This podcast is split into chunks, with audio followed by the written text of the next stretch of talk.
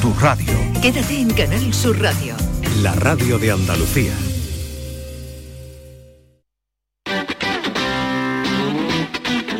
El pelotazo de Canal Sur Radio. Con Antonio Caamaño.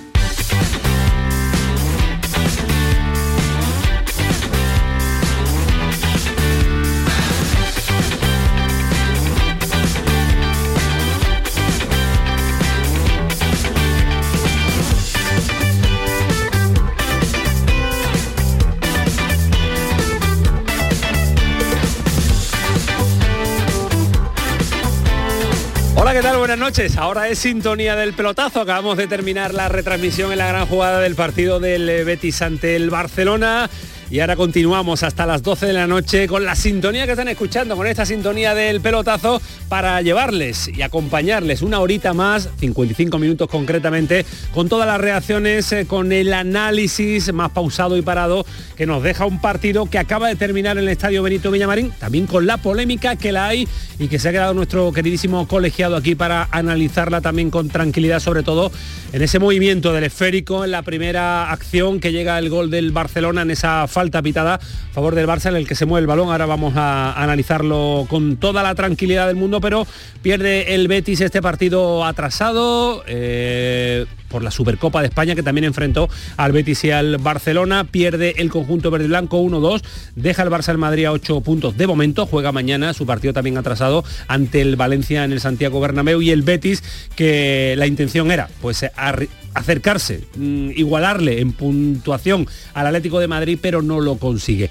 Así que con 31 puntos, el Betis en posición europea de momento, en un partido en el que los hemos disfrutado una auténtica barbaridad, que nos ha volado desde las 9 de la noche hasta las 11 que acaba de finalizar. Ha sido un partido de muchísima intensidad, ha sido un partido con eh, dos grandes equipos y ha sido un encuentro que ha ganado el que ha estado más acertado y, y sobre todo ha sido más superior que el otro en la segunda parte como ha sido el conjunto azulgrana. Eh, Manolo Martín está en el Estadio Benito Villamarín, está buscando ubicación eh, en eh, interior del Villamarín para escuchar protagonistas, para analizar también desde esa perspectiva cómo se ha vivido por parte del el Betis este encuentro, que por cierto ha terminado con la expulsión de William Carballo, cartulina roja, se pierde el próximo partido, hay que estar pendiente a lo que dice El acta. el acta para Sí. ver qué es lo que le puede suceder al, al- al jugador eh, bético, pero el enfado también de Borja Iglesias en las declaraciones que, ha escucha- que han escuchado en tiempo de la gran jugada con los compañeros de Movistar. Así que eh, el ambiente en el Betis tiene que estar caldeado. Primera comunicación de nuevo en tiempo de pelotazo con Manolo Martín. Manolo, ¿qué tal? Muy buenas. Hola, ¿qué tal Antonio? Buenas noches. Ya Aquí en estamos. zonas más eh, interiores, eh, captando el enfado. No sé si se amplía o se amplifica, por lo que hemos escuchado Borja Iglesias es importante y por las quejas de William Carballo también. Sí, sí. Y además con, eh, lógicamente, el cabreo, el malestar, eh, lo hemos comentado en la narración del partido con de Burgos Bengoechea. eh, que no ha dejado evidentemente satisfecho al Bético que hoy ha asistido aquí al Estadio Benito Villamarín. Quizás, quizás mm, no haya sido el culpable de errores eh, salvajes, pero sí ha habido pequeños eh, asuntos durante el partido que ha, digamos, eh, agotado la paciencia del aficionado del Betis que a esta hora se marcha disgustado del Benito Villamarín eh, porque el Betis ha perdido y también porque en algunos momentos la colaboración, en este caso del colegiado, pues no ha sido la que en un principio esperaban, ¿no? Así que ya digo, un poco de insatisfacción. el Betis se reanimó prácticamente gracias a ese gol de Jules Koundé en propia puerta a 5 del final, pero realmente era como eh, prácticamente eh, nadar, nadar, nadar para al final pues ahogarte en, en la orilla. Lo ha intentado el Betis en algunos momentos, pero realmente no ha sido posible. Estamos a la espera de la llegada de Venga. protagonistas. Eh, creo que va a aparecer por aquí de un momento a otro Juanmi, así que en el momento que aparezca el futbolista del Real Betis Balompié, te pido paso y conoceremos sus, sus primeras impresiones. Estamos muy atentos, está allí Manolo Martín. Ahora vamos con el análisis del partido en titulares, pero quiero un titular también del colegiado de Luis Alberto. Eh, ¿Es entendible el enfado verde y blanco que nos cuentan y que hemos podido vivir en el tramo final del Solo y partido? Alberto, exclusivamente por la buenas noches. Solo y exclusivamente por la foto del primer gol que, que- que hemos visto y que evidentemente no tenía que haber subido al marcador porque tenía que haber, haber parado y haber sacado de donde se, se ¿Hay mucho movimiento del esférico? Sí, hay mucha no movimiento ninguno, hay diferencia. Eso, diferencia Es que hay de diferencia. distancia, y ¿no? además Distancia. saca una ventaja gracias a sacar desde donde saca, de forma antirreglamentaria e ilegal, saca una ventaja que después es decisiva para, para el gol. Por lo tanto, el primer gol no tenía que haber subido el mercado. El enfado puede venir por eso. Solamente. Por eso, no el puede resto venir del por- partido yo creo que ha habido errores muy puntuales, pero, pero sin vamos, no ha habido no ha habido incidencia en el resultado. Titular arbitral, ahora ampliamos. Titular deportivo, Ismael Medina, ¿qué tal? Muy buenas noches. Hola, ¿qué tal? Muy buenas, ¿Te ha gustado el partido? Sí, partido muy entretenido, partido bonito, dos buenos equipos. Al Betis le ha faltado en la segunda parte tener la pelota. Eh, si tú no asustas al Barça, eh, si le das todo el esférico al Barça, el Barça tiene gol, tiene bastante gol. En la primera parte sí estuvo el Betis defensivamente bastante bien. En la segunda, sin la pelota, sin Fekir, sin Canales, sin las, carle- sin las carreras de Luis Enrique, al final apareció el talento del Barcelona y ese error para mí importante del árbitro en el primer tanto. Un buen partido de fútbol y quiero leer el acta para el tema de Sí, William Carballo porque yo creo que ahí se equivoca, no creo. Para mí se equivoca el jugador.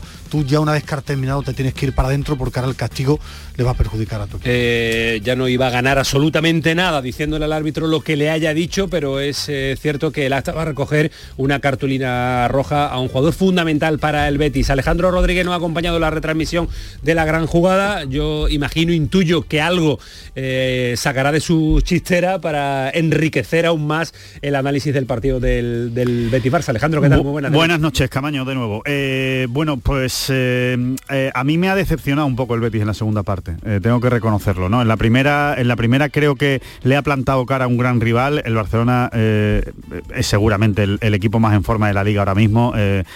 quizá empatado con el Madrid, ¿no? Pero, pero creo que está incluso un puntito superior de, por encima del Madrid.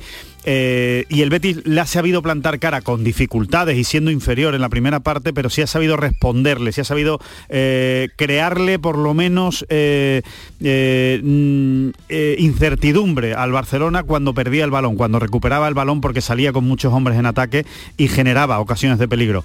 En la segunda se ha olvidado de esa parte del juego, se ha olvidado de que, de que tienes que hacerle daño a un equipo como el Barcelona para que eche un paso atrás, si no juega con demasiada comodidad y, y creo que no sé si ha sido un problema de falta de gasolina, si ha sido un problema de falta de brillantez de jugadores que, que son fundamentales en ese, en ese aspecto como Fekir, como Canales, que no, que no terminan de estar eh, bien, eh, pero la realidad es que no, no le ha inquietado prácticamente nada. El gol llega en una casualidad, eh, ni siquiera es un, un gol buscado o, fab- o- o fabricado a través de un buen fútbol por parte del Betis. Y evidentemente cuando tú juegas así con, con el Barcelona dándole tanto, dándole, a- una te la acaba metiendo, ¿no? Una, una te acaba haciendo. Y eh, es cierto que hay un error garrafal por parte del árbitro, pero haría mal el Betis de nuevo, haría mal Cuidado. el Betis de nuevo. Vamos ahora con el Cuidado, error cuidado, porque no es lo mismo ver la imagen parada y viendo el vídeo que está viendo ahora viendo sí. ahora eh, vamos con, con ese Pues entonces, detalle. entonces me callo Claro, con, claro, con el vídeo. Yo es que me fío del árbitro, y me estaba diciendo que era error, pues yo ahora me... Sí, ahora porque has visto la imagen, dije que si la imagen se correspondía con la realidad, evidentemente Claro. eh, había mucha distancia, pero estoy viendo el vídeo y no hay tanto. ¿eh? Aguántame, Luis Alberto, que está Pellegrini atendiendo a los compañeros de Movistar, a Flash Interview. Parejo en que la siguieron dos balones detenidos. El primero bastante conflictivo porque primero hay una falta muy clara a Aitor que no, la cobran y después juegan la falta que le cobran a ellos, la juega 20 metros más adelante, nos sorprendieron y nos hicieron el primer gol y después nos ganaron un córner. Eh, durante todo el partido creo que Ruiz Silva tuvo una, una tapada muy buena eh, en el segundo tiempo y nosotros tuvimos dos o tres oportunidades también de que con un poco más de tranquilidad la pudimos haber definido mejor. Así que partido equilibrado que ganó Barcelona. Borja Iglesias se ha quejado bastante del arbitraje. Imagino que lo que más os ha enfadado es esa acción que me comentas del CEO. Después escuchamos al ingeniero Pellegrini, me comunica Manolo Martín por línea interna que tenemos a Juanmi en este instante. Ya está aquí, Ya Juanmi. está ahí. de Champions, pero, pero bueno, yo creo que el equipo ha competido bastante bien de, de principio a fin. Al final estos partidos pues se deciden en pequeños detalles. Yo creo que, que, bueno que ellos han estado un poco más acertados en esa faceta Se ha ido el público muy enfadado con De Burgos Bengoechea, Juanmi. Bueno, yo creo que, que al final es normal, ¿no? Yo creo que cuando tomas un par de, par de decisiones que estás un poco que al final yo creo que, que hubiera estado un poco más acertado, al final el público es normal que, que se enfade, estamos en casa, yo creo que, que no es la primera vez, ¿no? Que, que al final aquí en casa pues a la mínima salimos un poco, digamos, perjudicados, pero, pero bueno, tenemos que centrar en, en trabajar, en seguir esta línea de trabajo para seguir estos puestos de, de Europa. ¿Diferencia de criterios? Bueno, no sé si diferencia de criterios o no, al final pues, pues bueno, yo creo que, que él intenta hacer su trabajo lo mejor posible, al final todos somos humanos y nos podemos equivocar. Con William Carballo, ¿os ha contado algo? Porque lo han expulsado ya con el chaquetón puesto. No sé, no sé, la verdad que me, acabo de enterar ahora mismo que, que la ha expulsado, así que no, no te puedo decir. ¿Creéis que ha habido una incidencia directa del colegiado en el, en el marcador, Juanmi? No, no creo que haya habido una incidencia directa, sí que es verdad que, que, bueno, creo que hay un- una falta previa a Aitor en ese, en ese 0-1 que, que, bueno, lo que lo obstruye claramente, pero, pero bueno, al final lo que te digo no son cosas de- del fútbol, tenemos que seguir centrados en, en trabajar y, y empezar el partido del sábado que es un partido muy importante. Da la impresión de que sacan también con el balón adelantado, ni el gol. Bueno, eso dicen, pero bueno, lo que te digo, al final no podemos centrarnos en, en dos, en, do- en dos decisiones de- del árbitro, debemos centrarnos en trabajar, tenemos el sábado un partido importantísimo ante nuestra afición para conseguir esos tres puntos. Pues mire, oportunidad de acercarse un poquito a esos puestos Champions, es lo que más rabia da. Bueno, hoy era una oportunidad importante para, para estar ahí arriba en esos puestos de Champions, pero, pero bueno, es lo que te digo, al final tenemos un partido dentro de tres días contra, contra el Celta aquí delante de nuestra gente que, que es el primero y la segunda vuelta, queremos empezar consiguiendo esos tres puntos para, para mantenernos vivos en esos puestos de Europa y aspirar por esos puestos de, de Champions, ojalá. ¿Cómo está y Pellegrini? ¿Cómo está? Bien, bien, estamos anímicamente fuertes, ¿no? Ya sabemos que, que somos un grupo bastante fuerte y que sabemos la línea de trabajo, así que debemos seguir trabajando en esta misma, en esta misma dirección y seguro que los resultados van a llegar. Juanmi, ¿cómo está, ¿cómo está Fekir? Que daba la sensación que se marchaba cojeando, no sé si os he dicho algo. No, no, está bien, está bien, no, no tiene nada. Te pregunto por el Barça, ¿crees que ha sido superior y que ha merecido la victoria por lo que se ha visto en los 90 minutos? Creo que ha sido un partido bastante igualado, que sí que es verdad que se ha decidido en, en las áreas, como, como al final suele pasar, ¿no? Yo creo que ellos han estado un poco más acertados en, eso, en esos metros finales que al final no se deciden los partidos. Da rabia que cuando te enfrentas a los equipos Madrid, Barça, al final habitualmente siempre el árbitro decide a favor de ellos. Bueno, bueno, no sé si rabia, no, al final es una tónica que, que venimos arrastrando durante mucho tiempo, pero, pero es lo que te digo, no nos debemos de centrarnos en, en el arbitraje, debemos centrarnos en, en el vestuario, en, en el equipo, debemos seguir trabajando como lo estamos haciendo y ojalá que, que el sábado pues, consigamos esos tres puntos para mantenernos vivos. Antes que estamos igualados, que aquel que había estado igualado. Aquí está mi, mi ignorancia. Bueno, lo que he dicho, ¿no? al final está un poco más acertado en esos metros finales, ¿no? Al final yo creo que este tipo de partidos se, se decide por, por matices, yo creo que, que ellos ahí arriba pues, han estado un poco más, más acertados y nosotros nos ha faltado quizá esa, esa frescura, ese acierto que, que en otras ocasiones hemos tenido. Pues me vienes con el mensaje claro, no sirve de mucho quejarse, ¿no? No, obviamente, al final debemos centrarnos en, en trabajar, ¿no? Yo creo que, que al final, como te digo, no, Cual- cualquiera se equivoca, cualquiera acierta, esto es fútbol, debemos seguir trabajando en esta línea, sabemos cuál es, cuál es el objetivo, lo tenemos muy claro. Bueno, pues hasta aquí, Antonio, las palabras Pues sí. de Juanmi. Eh, uno de los titulares ¿no? que ha dejado, ¿no? Bajo el criterio del propio jugador del Real Betis Balompié, el resultado o en este caso el arbitraje no ha tenido una incidencia directa, ha dicho Juanmi, en el desenlace final en este marcador de Betis 1, Barcelona 2, Di- repito, ¿eh? a criterio del, del jugador del Real Betis Balompié, que creo yo aclara un poco ¿no? el sentir del, del vestuario. Pues sí. yo, si tú quieres, voy para arriba, a ver si aparece Pellegrini también en sala de prensa y lo podemos escuchar. Sí, claro, un poquito, sobre todo escuchar al ingeniero para ver eh, qué piensa de la situación que se ha vivido en el partido y sobre todo esa, bueno, ese enfado final de los jugadores del Betis, así que te vuelves a situar, Manolo, si te parece, para tener la ubicación perfecta para escuchar al ingeniero Pellegrini. Ahora vamos a incidir en esa jugada porque Luis Alberto también la está realizando ahora en directo, está parando la imagen eh, para ver si se eh, mueve en exceso el balón. Ismael dice que hay demasiado uh, movimiento, Alejandro que es hacia atrás y que no gana ventaja el conjunto verde y blanco y por lo que acabamos de escuchar también en el interior de ese vestuario con Juanmi en directo en esta sintonía, tampoco se fundamentan y se basan en esa jugada para criticar a la actuación arbitral. Pero el día nos va a dejar, de hecho nos deja ya muchos eh, asuntos, lógico, el día después del cierre de mercado suele ser habitual que se pase balance de los equipos. Lo ha hecho Monchi en una rueda de prensa muy esperada y donde lo ha tenido claro, ha asumido culpas y críticas del desastre del mercado de verano que realizó. Yo creo que en mi histórico me he acertado más que me he equivocado. A veces me he equivocado más de lo que ha parecido, lo que pasa es que los resultados han tapado esos errores. En este mercado, evidentemente, me he equivocado mucho más, muchísimo más de lo que he acertado, pero además los resultados han dejado todavía más descubiertos esos errores. Estoy reconociendo, creo que más a, pecho descubierto imposible. A partir de ahí, cuando uno se equivoca más que acierta, lo que tiene que intentar en el siguiente mercado es recomponer esos, esos errores y yo creo, que lo que le contestaba Juan Ramón antes, que en algo hemos, eh, hemos corregido esos errores. ¿no?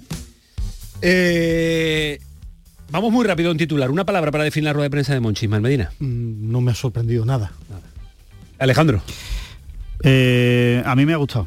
La rueda de prensa de Monchi. Creo que, que ha justificado o ha explicado sus, sus decisiones. Se podrá estar de acuerdo, no se podrá estar de acuerdo, pero por lo menos creo que ha sido bastante claro. Sin sorpresa para Ismael, le ha gustado a Alejandro Rodríguez, después la ampliamos y después la ponemos en, eh, en, eh, debate. Y más culpas en Málaga, las de Manolo Gaspar en la situación del equipo de Martirico. Situación que le hace decir adiós a su cargo. Se marcha llorando. Asumo, por supuesto, mi parte de responsabilidad, mis aciertos y sobre todo mis errores. Me gustaría dejar claro que siempre fueron pensando por el bien del club. Desde, desde el primer día hasta el último, he sido yo, fiel, honesto, sincero y comprometido. Y sobre todo leal. Pues se acaba la etapa de Manolo Gaspar al frente del conjunto de la Costa del Sol que va a tener a un nuevo director deportivo y también a, un uh, nuevo director general en el Cádiz. Felicidad absoluta por el mercado de invierno que ha tenido su equipo y Sergio González mostraba esta mañana bastante satisfacción. Weis mañana en Granada, presentado mañana y en Almería. Ojo al ofrecimiento que después nos va a contar Joaquín Américo que ofrecieron a las 6 de la tarde no había ficha libre, así que no pudo hacerse esa operación, pero hubo un ofrecimiento muy interesante de un jugador que vino de Alemania y que está sin equipo. Y ojo a la primera federación, peligro de reestructuración de esta categoría. Hasta en la federación son conscientes de que esta categoría, primera, segunda y tercera federación, hay que darle una vuelta porque tiene muy poco futuro. 11 y 20, el pelotazo con Manu Japón, con Antonio Carlos Santana, con Kiko Canterla, con Paco Tamayo, con toda la reacción de deportes, ya presentados todos hasta las 12, mucho fútbol y muchas cosas que contar. El pelotazo de Canal Sur Radio con Antonio Caamaño.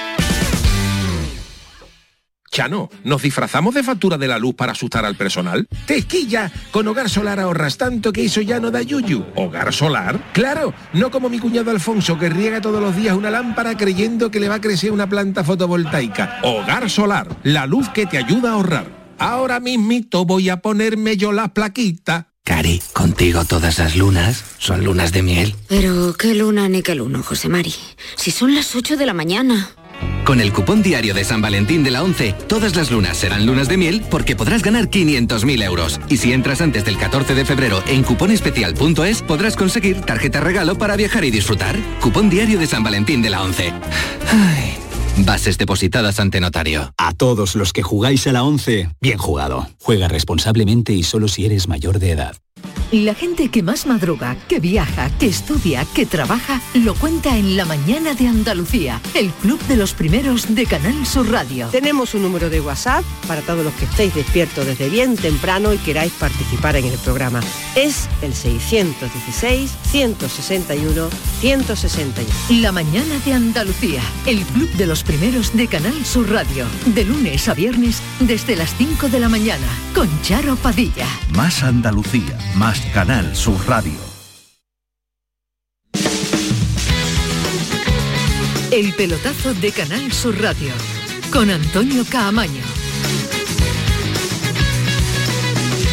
11 y 22, acabamos de ver la jugada repetida dos veces, ya con la televisión en directo. Es verdad que a, eh, a imagen parada eh, puede, eh, la perspectiva Engaña. te puede dar 3, 4 Engaña, metros. engaña. A imagen eh, continua en televisión, doy- el balón se produce en una en una uh, situación, una ubicación concreta. El jugador de Barcelona se da mucha prisa en sacar, incluso saca por detrás de donde ha sido la falta en torno a un metro, metro, no llega a un metro. un- como mucho. Y esa acción... El problema es que Gaby se trastabilla y, y anda, Anda tres metros. Entonces parece que es mucho más. Para mí yo creo que acierta. Después de ver el vídeo, me... Ay, cómo te fías de la imagen Bueno, parada. No, no, es- es la imagen yo parada. de verdad soy y con súper contrario a la imagen parada, pero bueno, era una- un saque de una falta. Entonces he pensado, claro, viendo a Gaby eh, trastabillado tres metros y viendo la falta donde la saca, pues había mucha distancia. Pero creo que acierta, yo creo que acierta. Por lo tanto, si le te queremos dar al juego, al juego mucho, mucha rapidez, yo creo que lo hace bien. Alejandro. Yo si fuera Pellegrini le pondría toda la semana la jugadita a los jugadores para que estén más espabilados. Yo creo que es muchísimo más problema del Betis que del árbitro. Es verdad que las faltas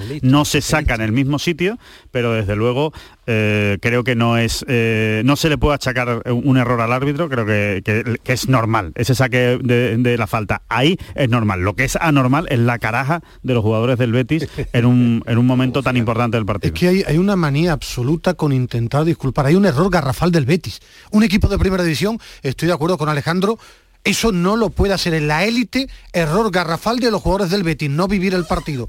Ahora, el árbitro, si la falta es un metro más adelante, es un metro más adelante. Es un error, no es un escándalo, no es un robo. Lo que pasa es que ahora estamos en esta moda, es error del árbitro, porque está más adelante, más atrás la pelota Ismael. y error garrafal del Betis, pero son dos errores, yo no hablo de errores, Con no de, hablo de con- con la escándalo. de errores que se dan en un partido que sí tienen incidencia muy directa sobre el resultado, viendo, viendo ahora bien la imagen, yo creo que no se le puede eh, Pero es que además- justificar un error al colegiado déjame, esa acción. déjame ¿eh? un apunte. ¿Dónde pone, en qué regla de juego pone que hay que sacar exactamente donde donde No se saca ni una la falta Eh, Bueno, pues entonces a partir de ahora que los árbitros digan que se puede sacar un metro al lado, delante al lado, porque yo no lo veo. ¿eh? Yo, que- yo veo, Luis Alberto, eso es una historia que, que tú me dices muy, que queda muy bien. Yo he visto amarillas al borde del bueno, área. y, y- y yo he visto parar partidos en el área propia, minuto 89, porque saca tres centímetros más lejos. No, lo he visto. Que, que- es que muchas veces queremos justificar lo injustifica- injustificable, ese error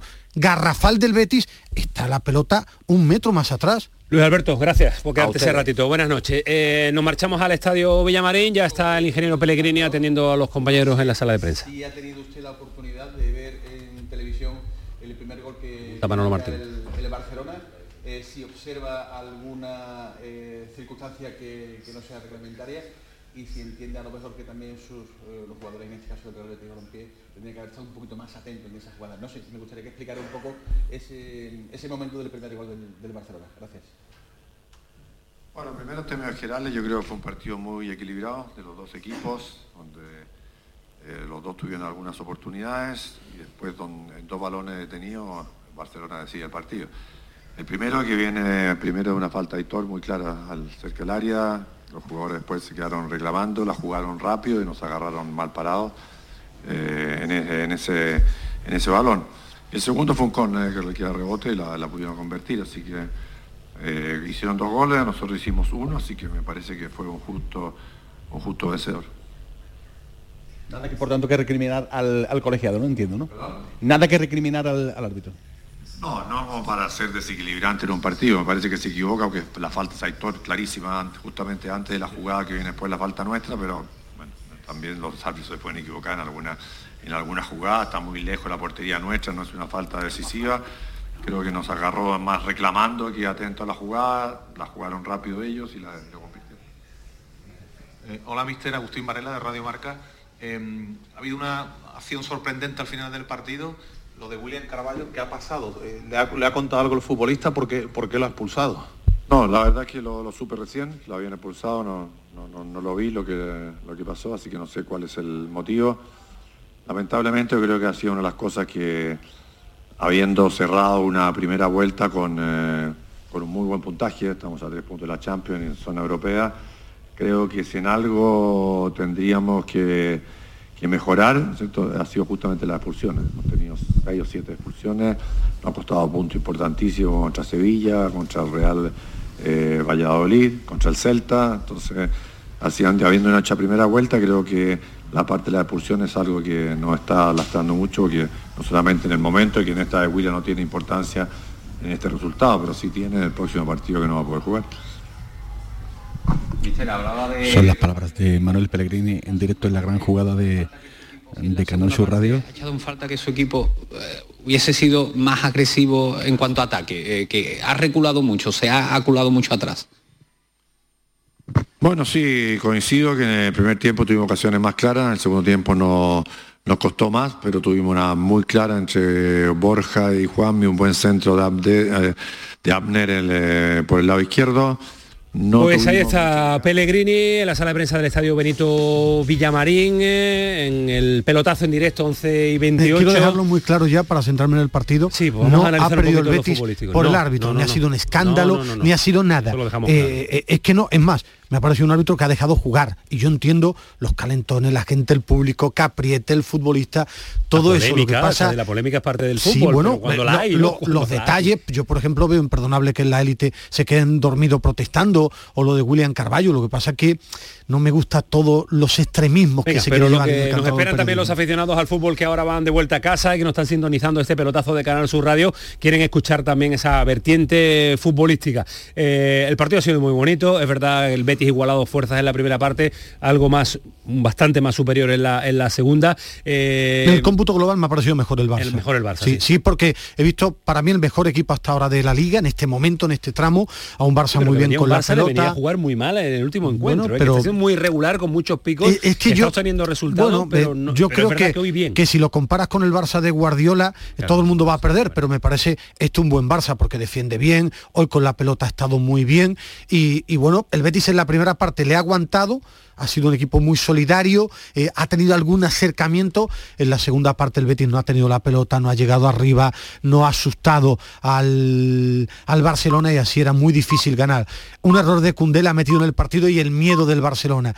Para mí me ha gustado el Betis de la primera parte, en la segunda he visto un Barça superior. Preocupación Alejandro en el Betis por la no aparición eh, de Fekir, viene una lesión, lo recordamos, de Juanmi viene una lesión, pero lo de Canales es preocupante, es para empezar a, a preocuparse, valga la, la redundancia. Eh, bueno, eh, sí, sí, la verdad es que sí, eh, es preocupante porque es un jugador diferencial en el Betis, ¿no? Y cuando Canales no está bien, pues el Betis lo nota, ¿no? Eh, le, le falta esa frescura, le falta ese, ese jugador que está en todos sitios, ¿no? Que está en todos lados en el campo, que genera mucho peligro, que genera mucho ataque, que genera mucho caudal ofensivo y eso no lo tiene el Betis. En cuanto a Fekir, yo lo que me preocuparía por Fekir es a ver qué le ha pasado hoy, ¿no? Eh, a ver si, A ver si lo de hoy es una. Recaída, a ver si lo de hoy es un problema muscular, porque está teniendo muchas lesiones este año Fekir, eh, se está perdiendo muchos partidos y Fekir es un jugador, bueno, que, que vamos a contar, ¿no? Es el jugador más importante del Betis, ¿no? Es el jugador que realmente marca diferencias. Sin esos dos futbolistas el Betis es mucho menos y, y Canales no se le puede discutir ni un ápice de voluntad y de entrega y de, y de entusiasmo y de honestidad en el campo,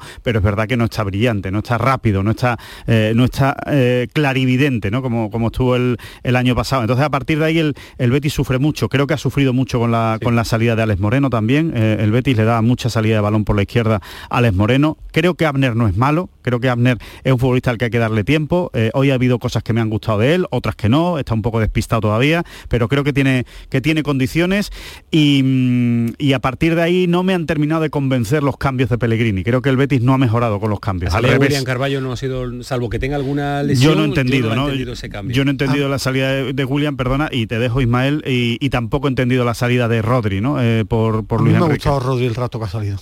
Eh, ahora, ahora continuamos con eh, los gustos personales de, de cada uno sobre el terreno de juego, pero le voy a preguntar a- primero a Manolo Martín eh, si sabemos algo de Fekir, si se ha marchado por algún tipo de lesión y sobre todo decirle hasta, hasta luego. Manolo, ¿algo de Sí.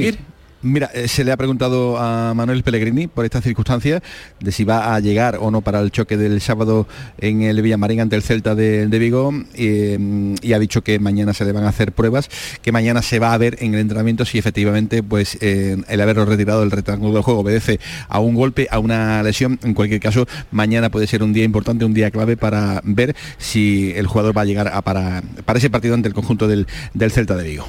Bueno, pues eh, será mañana cuando se conozca el alcance de las molestias, lesión y en qué queda lo de Mm. Hombre, la preocupación es que no es que no ha sido un golpe, ha sido un estiramiento, ¿no? ha sido una elongación que se ha hecho el solo. Entonces- Pero como venimos de una lesión muscular, pues evidentemente ahí es donde reside la, La- la duda. preocupación, El que claro. se lo pierde seguro es William Carballo, que además estaba percibido y se va a perder el choque ante el conjunto gallego.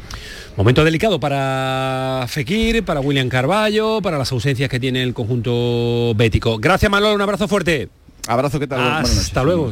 No, bueno, que para ganar al Barcelona tú necesitas la mejor versión de tus jugadores de talento. En la Supercopa, eh, a partir del minuto 25 de la primera parte, apareció el talento de Fekir, la velocidad de Luis Enrique. Hoy sobre todo, para mí más en la segunda parte, le ha faltado salida, le ha faltado esa salida con la potencia de Luis Enrique, eh, la clarividencia de, de Fekir. Yo te decía que a mí en el tramo final con los cambios me ha gustado Rodri porque se ha tenido personalidad con la pelota. Lo que pasa que es el Barça el que tras el gol de, de Koundé, en una desaplicación, en un error del francés, le ha entrado el miedo y ahí el Betis, el empuje de su público, Ha dudado la toma de decisión y, o sacarla o, o cederla hacia atrás y ha dudado y, en la duda llega, llega el gol que mete yo, al Betis en el yo partido. tengo también mi teoría. El Betis ha ido subiendo mucho y Pellegrini ha creado un equipo fuerte, un equipo sólido, para ir dando esos, eh, esos pasitos que cada vez son más mínimos, eh, más pequeños, necesita la mejor versión de Juanmi, la mejor versión de Fekir, eh, los goles de Borja Iglesias, eso es lo que necesita el Betis. ¿Te ha gustado los cambios? Alejandro Champions. decía que a él no le han gustado los cambios de Pellegrini, sobre todo la entrada de... Ah, el, del- tra- del- el tramo final a mí Rodri sí me ha gustado, incluso Sabalí lo he visto más profundo el último cuarto de hora.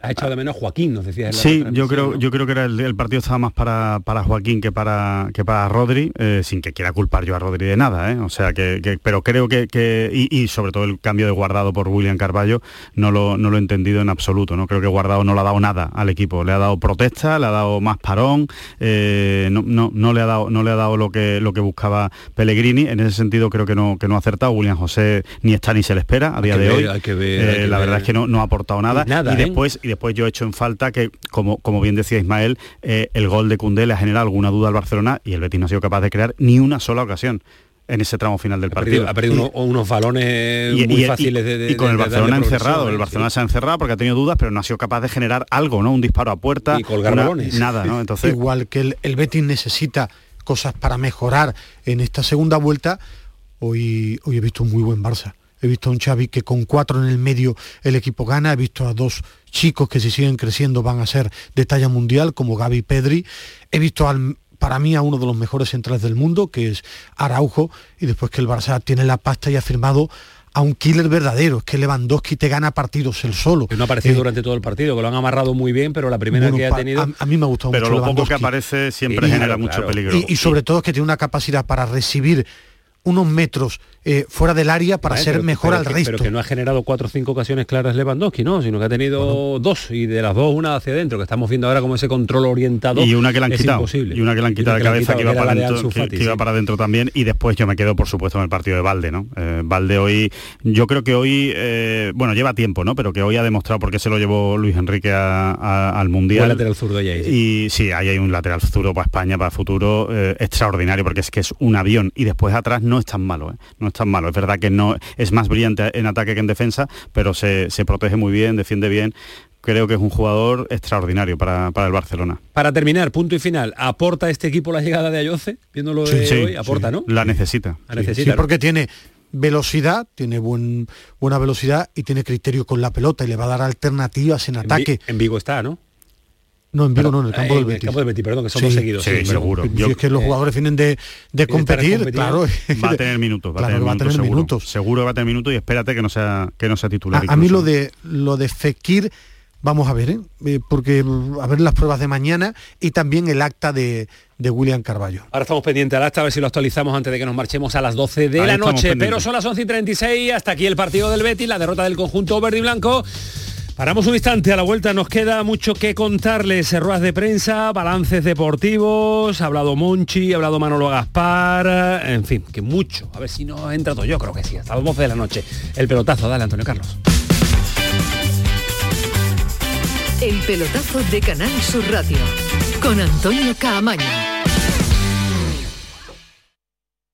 Canal Sur Sevilla, la radio de Andalucía. Son buenos momentos, son risas, es carne a la brasa, es gastronomía, es un lugar donde disfrutar en pareja, en familia o con amigos, es coctelería, es buen ambiente, nuevo restaurante Humo, The Clandestine Grill Company en Bormujos. Son tantas cosas que es imposible contártelas en un solo día. Toda la información del fin de semana la tienes en el avance de la mañana con Días de Andalucía, Noticias Sevilla. Con el repaso a todo lo que necesitas saber y la información local más útil. Días de Andalucía, Noticias Sevilla. Sábados y domingos desde las 9 menos cuarto de la mañana. Canal Sur Radio. La radio de Andalucía en Sevilla. En febrero, vuélvete loco con Social Energy. La locura de iluminar tu hogar noche y día consumiendo tu propia energía y ahorrar hasta el 90% en tu factura de luz gracias a nuestras baterías. Aprovecha las subvenciones disponibles para ahorrar con tus paneles solares. Primeras marcas con hasta 25 años de garantía. Estudio gratuito en el 955 44 11 11 y socialenergy.es. La revolución solar es Social Energy. Pipas Reyes son las pipas de siempre. Ahora encontrarás tus pipas Reyes más grandes, con más aroma, con más sabor y más duraderas. Tradición e innovación para traerte tus mejores pipas Reyes. Las del paquete rojo, tus pipas de siempre.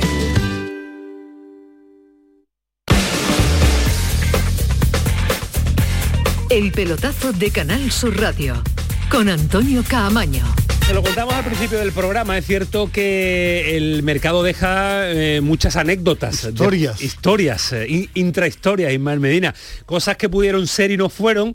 Llamadas y- de última hora, y ofrecimientos de, y de Joaquín- prisa y corriendo. Y Joaquín Américo nos va a contar una historia muy curiosa de un jugador, se lo decíamos en la presentación del programa. Andaluz. Andaluz, de Málaga, que venía de Campeón ser, de eh, Champions. campeón de cinco veces, Lo más que le menos. faltaba, lo que le faltaba. Y que se le ofrecieron a la Almería. Joaquín Américo, ¿qué tal? Buenas noches.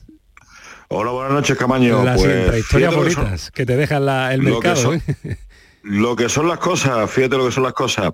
Jugador andaluz con un equipo andaluz y que entre dos portugueses pues pudieron haberlo haber traído ayer a Almería porque el representante de ese jugador andaluz que responde al nombre de Francisco Alarcón, conocido como Isco, Isco Alarcón, es Jorge Jorge Jorge Méndez. Y el hombre que aquí en Almería pues realiza todas las transacciones de compra, venta y demás operaciones en la plantilla de la Unión Deportiva de Almería es portugués, se llama Joao González.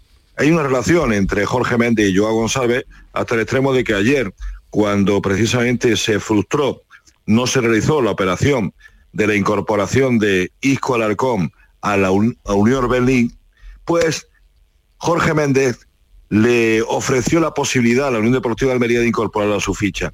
Pero, sin embargo, fíjate lo que son las cosas, que unos minutos antes, una hora antes, pues no se había producido lo que aquí en Almería se pensaba que iba a suceder, que era la salida de Diego Sousa al Granada. Y esa salida, si se hubiera producido, la salida de Diego Sousa al Granada, hubiera dejado una ficha libre en la Unión Deportiva de Almería. Y quién sabe que posiblemente la hubiera ocupado Isco Alarcón. Mira por dónde el Almería luego, posteriormente, cuando se produce la llamada de Jorge Méndez, ya no tiene ficha disponible y por eso es por lo que no se atreve a realizar la operación. Joaquín, ¿tú crees, por- por que tu haber llevado experiencia, consigo ¿tú crees que se hubiera dado si sale si sale el jugador de la Almería destino al Mm, Granada? Yo, mm, de Turquía al SIG, el propietario saudí de la Unión Deportiva de Almería, espero cualquier cosa, Camaño, te lo digo sinceramente.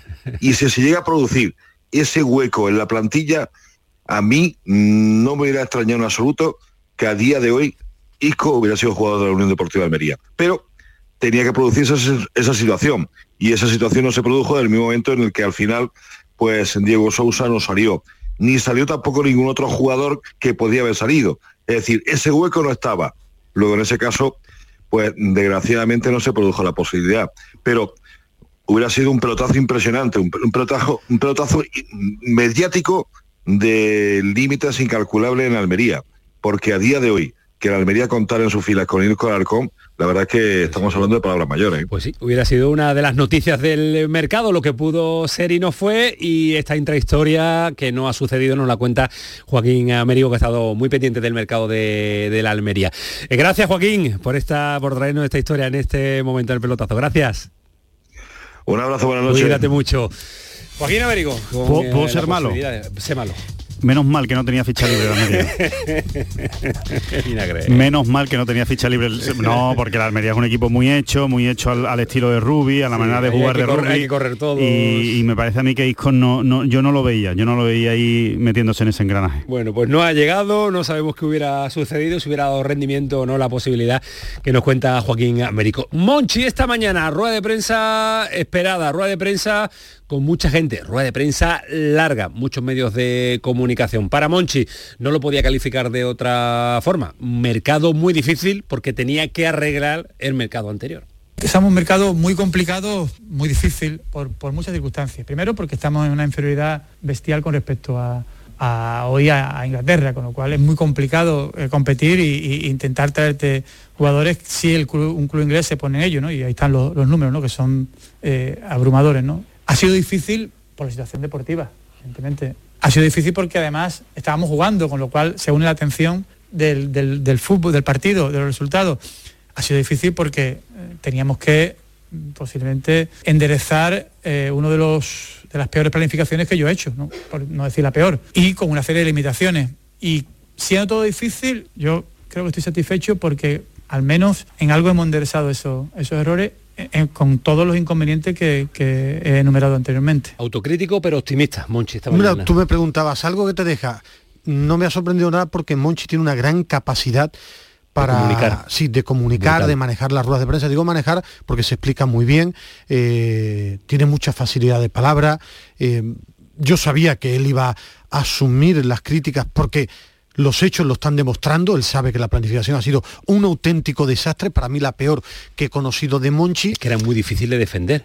No, era, su era- era mercado de imposible, verano, era imposible. Absolutamente imposible, primero porque lo dice y solo hay que mirar la tabla clasificatoria, es que en el fútbol el césped y los números es algo que Te no se puede de- debatir. A partir de ahí, yo quería conocer más cómo, cómo estaba Monchi, porque como sigo la actualidad, eh, te llegan muchos rumores y ya son muchos años conociendo a Monchi.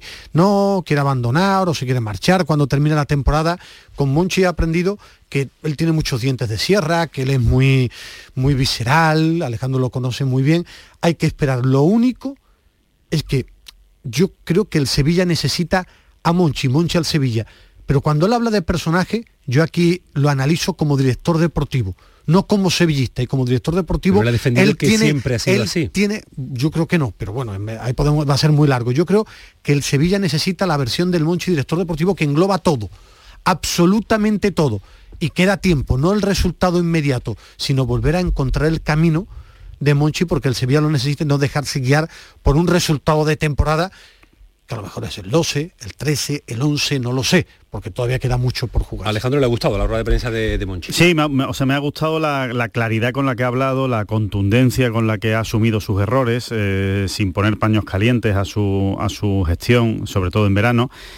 Y me ha gustado las explicaciones que ha dado de los fichajes de invierno, cosa que eh, a mí tampoco me convencían, ¿no? Yo, yo le daba un, eh, lo decía, ¿no? Que era una planificación bajo, mm, eh, Bajo en mínimo, mínimos, sí. en mínimos, ¿no? En mínimos, ¿no? Eh, sigo pensando que es una planificación en mínimos, pero entiendo sus, sus explicaciones.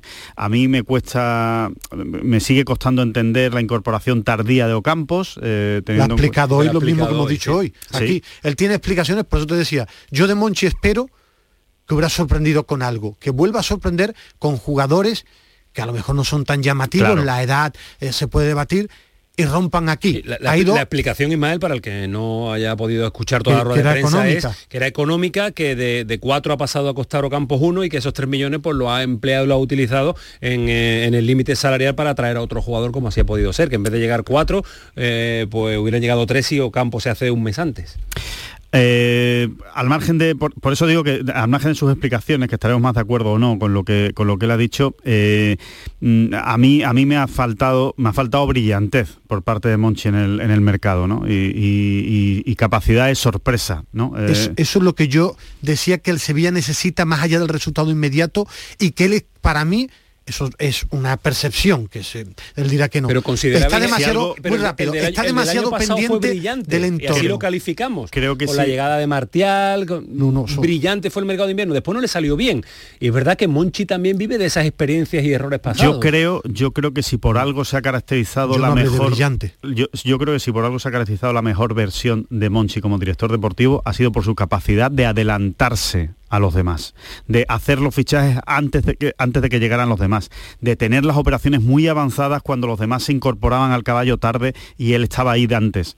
Esa era la gran virtud de Monchi y esa virtud la ha perdido, la ha perdido. Con dinero y sin dinero. Esa No, no, la virtud claro, no, no, de hecho sin dinero. Claro, sin es dinero. como mejor ha tenido esa virtud, eh, como, como más ha rendido Monchi en los despachos, ha sido sin dinero. Y sin embargo, ahora, a día de hoy, la verdad es que yo no le veo esa capacidad de improvisación, no le veo ese trabajo de largo plazo. Es la, es la sensación que me queda. El fichaje de Brian Hill, bueno, pues sí, pero insisto que lo habría fichado yo. El fichaje de Ocampo lo habría hecho yo. El, el- el fichaje de, de Gay, de Pape Gay, ¿no? O de Pape Gay, o como se diga, o Pape Gaye, pues eh, es un fichaje de San Paoli, porque te ha salido mal el otro que te has traído que no, que no está físicamente para competir, ¿no? Entonces, esa es la realidad. No, no hay ningún fichaje que tú digas, saldrá bien o saldrá mal, pero se la ha jugado Monchi con ese fichaje, porque se ha adelantado, porque lo ha hecho, porque se ha fijado en un jugador que no se ha fijado nadie antes eh, y él ha ido por delante. Yo no he visto eso tampoco en este invierno. ¿Que esta planificación le sale bien para salvar al equipo? Ojalá, y yo creo que sí puede ser suficiente, pero que no ha sido brillante. Sigo, sigo pensando que no es brillante. Absolutamente. Y como es una percepción, creo que Monchi haría bien, lo que pasa va a ser imposible, alejarse, yo creo que está demasiado pendiente del ruido externo, del famoso Twitter, Él ha dicho de que todo no, lo que que, se ha Bueno, que se ha aislado mucho pero sí, él lo puede este decir, para trabajar mucho pero los últimos hoy meses. decía, a ver cómo termina todo, lo mismo, lo mismo decía Alejandro, lo mismo ya no llego. ¿Por qué no va a llegar si en el fútbol se puede reinventar? Si el Sevilla necesita a Monchi, a un Monchi en la dirección deportiva que engloba absolutamente todo. Yo creo que esta cuestión, cuestión es difícil, pero es una cuestión que quiero plantearos. Sé que va a ser jugar a futurólogo, pero viendo hoy a Monchi, ¿es, es- es posible saber si está viendo sus últimos meses No, yo- viéndolo? Yo llevo viéndolo, 30 Ismael? años viendo a Monchi todos los días y soy incapaz de decir qué va a pasar en el futuro, porque eh, es que tiene esos altibajos, entonces yo no sé cómo va a Hoy, terminar hoy la se ha temporada. emocionado, he estado casi llorando Bueno, pero- por momentos, ¿no? sí, pero, por la eh, situación en el En eso sí no va a cambiar porque ha sido siempre igual, pero me refiero, es que para mí el Sevilla necesita a Monchi y yo sí le pongo el listón alto en que hace tiempo que no me sorprende con fichajes. A mí personalmente. eso estáis de acuerdo los dos, que ha sido y como lo pienso, lo, lo digo, pero es que el Sevilla necesita a Monchi y Monchi al Sevilla. El, el ¿Se, Sevilla, puede, eh, se puede- se puede oler, Alejandro, que la los últimos meses, última temporada de Monchi, o va a ser muy difícil hasta que él no, no dé el paso? Em, a mí, el, a mí es que el, el Monchi reciente me deja muchas dudas y yo creo que él también las tiene. Entonces, eh, la sensación que a mí me transmite Monchi es la de incluso él mismo tener dudas de si, de si puede alcanzar el nivel que tenía antes. No sé por qué. A mí es que, eh, sinceramente, si lo analizo fríamente, me faltan datos, porque eh, tengo la sensación de como si hubiera cambiado algo en esa Secretaría Técnica, como si hubiera, no sé si han cambiado personas, no sé si hay otros trabajadores diferentes, si Monchi evidentemente sigue siendo el mismo, pero es muy raro que se pase de un nivel de acierto muy alto y de una capacidad de sorpresa en la- eh, a la hora de fichar y de adelantarse al resto de equipos muy grande a pasar a ser mm, un equipo, eh, te diría, o una dirección deportiva eh, ramplona. y 10 segundos muy rápido. Como yo lo tengo en alta estima como director deportivo, no lo ha hecho siempre. Y además yo pienso que está mal bajar en el descanso a protestar a un árbitro y darle una botella a una patada a la botella. Toda la historia con Lopetegui eh, visual ante todo el mundo. A mí personalmente creo que es secundario, pero creo que, que- no lo deba ser el director deportivo del Sevilla. Siendo secundario, ¿eh? Que no es lo importante. Bueno, pero le hace perder esa- energías Claro, y- en lo que sí es importante. Sí, eh, eh, en los últimos tiempos lo hemos visto arreglar la megafonía de la sala de prensa, la presentación de ICO, centrarse a lo mejor en otros asuntos que no son suyos. Él también se ha referido a eso esta mañana, ¿eh? cuando decía, yo es que no puedo, no puedo de- mm, estar quieto, es que tengo que estar haciendo cosas y, y soy demasiado mm, eh, personalista en las decisiones que se toman en, en la entidad del Sevilla. Bueno, vamos a ver qué sucede con, eh, con Monchi en una rueda de prensa que se esperaba con mucha, con muchas ganas. ¿eh? Bueno, él, él maneja, Él bien, maneja sobre todo bien, porque ¿eh? hacía mucho tiempo que no hablaba. Después entra historia, que el Sevilla preguntó por Saúl, que por Enesiri han llamado muchos equipos y que Enesiri, lo que hemos venido comentando aquí, es que hasta última hora ha dicho que, Que no, que absolutamente eh, que no a todo y, y bueno, que el Sevilla ha estado tocando muchísimos jugadores. Digo el nombre de Saúl porque es el último que ha salido efectivamente tocó el Sevilla a la puerta de, de Saúl. Bueno, pues eh, Monchi que cierra también su valoración y balance de lo que ha sido el mercado de invierno, el mercado de invierno que ya finaliza y que vamos a vivir con estas plantillas de aquí a que termine la temporada. Y el que también ha pasado balance hoy en los fichajes, pero también balance a su rendimiento personal, ha sido Manolo Gaspar, que ha aprovechado la oportunidad, tal y como veníamos contándoles y comentándoles desde la semana pasada, su dimisión al frente de la máxima responsabilidad deportiva del Málaga. César, ¿qué tal? Buenas noches. Hola Cabaño, ¿qué tal? Muy Lo buenas. esperado se ha cumplido, ¿no? Sí, sí, era esperado ya desde hace mucho tiempo. Lo que no sabíamos, porque lo ha desvelado Manolo Gaspar, solo se lo dijo a los íntimos, es que ya había tomado esta determinación de abandonar la dirección deportiva en el momento en el que se tuvo que destituir a Pablo Guede, que era su gran apuesta personal ahí en el, como entrenador del, del Málaga. A partir de ahí ya él empezó a ver las cosas muy oscuras y desde entonces pues yo creo que, que ha ido madurando esta decisión que al final entre la presión social y la falta de confianza del administrador pues no le ha quedado más remedio que, que tomar con cinco meses de antelación por un- respecto a lo que finalizaba su contrato. Bueno, y a, a pesar de tomar esta decisión, se ha mantenido en el cargo eh, muchos meses, ¿no? Mm, Sí. ¿Por qué? Para cerrar el Pues- mercado de invierno, desde que salió Pablo Guedes, si no recuerdo mal, eh, fue octubre, ¿no? Sí, bueno, fue a los seis partidos. El argentino duró seis partidos, luego ya se, se eligió a Pepe Mel. ¿Por qué? Pues mira, es una pregunta que le hemos hecho al propio Manolo Gaspar en esa rueda de prensa y lo que él ha dicho es que el propio club, es decir, en este caso el administrador, se lo pidió. Eh, le solicitó que por favor que se mantuviera, que la situación estaba enquistada, que había que preparar el mercado invernal, que no había tiempo para empezar a buscar a otro planificador y por ahí es por donde llegó eh, esta decisión de Manolo Gaspar de continuar en el cargo a pesar de que ya sabía que después de finalizar ese mercado invernal se iba a marchar de- del Málaga, de su Málaga. Y, después, muy rápido, porque desde la lejanía, con todo el respeto a los compañeros que todos los días siguen la actualidad del Málaga, los ha puesto muy de moda, y es normal que se emocione, eso es humano, pero que cuando hemos sido duros criticando a Manolo Gaspar, director deportivo, con todo el respeto, sus vaivenes, eh, sus golpes de, de timón, no ha Manolo acertado Gaspar con persona entrenador, ni lo no, conocemos ni lo vamos a valorar. Ni al malaguista, creo Claro. que se confunde muchas veces eso en el fútbol. Eh, yo creo que su eh, sentimiento por el Málaga está fuera de toda duda como director deportivo. Su rendimiento, por lo menos para el que les habla, ha sido bastante, bastante bajo. sí, a ver, el- Es, una de las cosas que, que él ha hablado, pero no, no hablaba de los periodistas en cuestión porque, porque bueno, yo, yo creo que él, entiende muchas cosas, él entiende todo y entiende que la crítica deportiva tiene que existir porque, porque es así, el que toma decisiones eh, es al final el que, el que se equivoca o el que acierta y eso, eh, para eso estamos nosotros, ¿no? Para ejercer de, fiscales y decir si las cosas están bien o están, o están mal. Pero él eso lo entiende. Lo que no entiende son las críticas personales, las amenazas que incluso la familia ha recibido por parte de cierto sector de, de la afición que hace un par de años le idolatraba y que ahora sin embargo pues le ha dado la espalda. Ahí es donde se Ahí queja no. Manolo Gaspar. Ahí no- eso, eh, eso no lo vamos a defender nunca. La- el insulto haber- personal y meterte en la vida personal de un cargo deportivo, eso no tiene justificación ninguna por parte de y ningún que debería tipo tener castigo con redes sociales, Correcto, con ir al- a pintada a casa, hasta que no haya castigo duro con eso no va a cambiar. En fin, que no está ya Manolo Gaspar, que tendrá que fichar a un nuevo director deportivo y si lo tiene ya, no sabemos si lo fichará el director general o el administrador judicial, que le está encantando esto de ser presidente también, ¿eh, César? Sí. Está gustando a él manejar a- al Málaga, ¿eh? Sí, le está gustando demasiado, pero bueno, yo creo que ahora va a tener ahí una, una especie de parapeto eh, en la figura de Quique Pérez, el a director general del, del Málaga, para que de esa manera, pues, pues bueno, él no se exponga tanto, aunque al final va a seguir mandando en la, en la sombra. De momento el que. Dime, Yo no, no, que le gusta, digo- el que venía a ordenar en los números le está gustando eh, Sí. tomar decisiones deportivas, sí. Sí, el que se queda de momento es Copete, que era la mano derecha de Manolo Gaspar, eh, que se queda ahora mismo como secretario técnico a la espera de que llegue esa, esa nueva figura de director deportivo que ya decidirá lo que, lo que va a hacer. Pero sí, estoy contigo, Camaño, le gusta, Le gusta, María le. Muñoz, le está gustando mucho el cargo. en fin, gracias César, un abrazo, nos seguirás contando. Venga, buenas noches. Ahora chao. vamos a escuchar un sonido de Sergio González valorando también eh, el mercado de invierno del Cádiz, que es extraordinario, Los siete tres- los tres siete, ayer, los ¿cómo tres iba al la final. clave, eh? Decías No, tú que no, decías pero tú que la, no. la pregunta es, ¿el Cádiz sigue inscribiendo jugadores hasta Sí, ahora? Sí, vale. Tenemos el acto del partido del Betis, Alejandro. Sí, ya lo, ya lo tenemos, sobre todo por esa tarjeta roja, ¿no? A William Carballo, queríamos saber exactamente qué es lo que había pasado. Bueno, pues lo que pone de Burgos Bengoechea en el acta es que el jugador fue expulsado una vez terminado el partido por dirigirse a mí en los siguientes términos. Abro comillas. Una vergüenza, una vergüenza malísimo. Una vergüenza, una vergüenza malísimo. Eso es lo que pone la eh, redacción del acta. Más de un partido, Ismael. No lo que es un error garrafal del jugador, ya Buah, ha terminado. tremendo. El jugador métete que lleva media hora ya en el banquillo también, que puede estar muy caliente. Y de pero- hecho el palo se lo da Pellegrini al jugador. Dice, lo que el problema de la primera vuelta son las, las demasiadas expulsiones que hemos tenido, ¿no? La verdad que Tienen no. que manejar eso Sí, porque- que manejar. El Betis está viendo un momento crítico también eh, en este inicio de la segunda vuelta.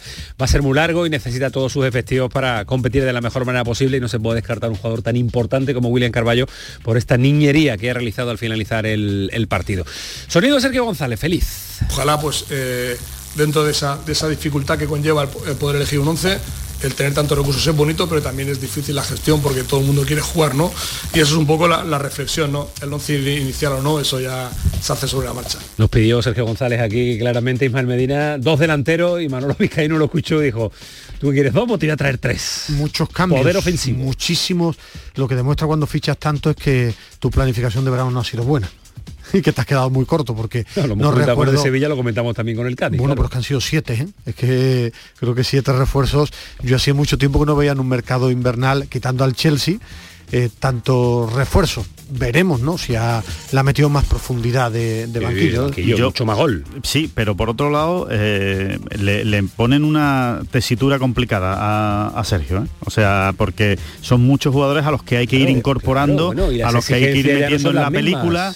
Eh, o sea, por eso digo Claro. que, que no, que no es fácil la papeleta tampoco de Sergio con tantos cambios en tan poco tiempo. ¿eh? y que tampoco ha firmado a titularísimos, ¿no? Guardiola no jugaba en el Valladolid, un rival directo, eh, el delantero del Lugo viene de segunda división, yo creo que gana en profundidad de banquillo, ¿no? Bueno, vamos a ver Eso sí, ¿no? el rendimiento que le saca Sergio González, que suele ser un entrenador que le saca rendimiento Sí. a jugadores eh, de otras categorías y desconocidos. Y que los conoce. Ojo a la semana próxima. Vamos a abordar en profundidad también el asunto de la primera federación, que ya empiezan a dudar de que sea viable. De hecho es que no lo es, pero eh, ya la federación se ha dado, eh, se ha dado cuenta claramente de que tiene que tocar. que Yo tiene que aplaudía a variar. Rubiales porque para mí el tema de la Copa del Rey lo hizo muy bien. Esto ha sido un petardazo gordísimo. Brutal, dos temporadas. Brutal, ¿eh? que, se, que se vio venir desde el principio. Minuto uno. Minuto uno. Minuto ya había uno. presidentes diciendo, señores, esto no es viable. Claro, si tú no le preguntas a los que realmente saben del asunto, pues Los te puedes, de- te puedes meter la de pata. La segunda vez de toda la vida, pues eh, si te atreves Y- con y una esto- muy rápida, ha dicho. muy rápido, que nos eh, vamos. el Barcelona dice que no ha inscrito por 18 segundos al lateral derecho Araujo, norteamericano. No, perdón. 18 segundos no, ha tenido usted un mes para ficharlo. No por 18 la culpa siempre es de otro, Ismael Claro, culpa de que no la qué- fiche ¿De usted qué me suena a mí eso? Que la culpa es de otro. Como tú siempre nos echas la culpa a Por nosotros. eso me suena a mí. Nos vamos, fue el pelotazo, sigue siendo Canal Sur Radio, compañeros de servicios informativos. Ahora, después, cremada, equipazo, no hay gente en el pasillo. Madre mía, ¿cómo vamos a disfrutar? Que pasen una buena noche.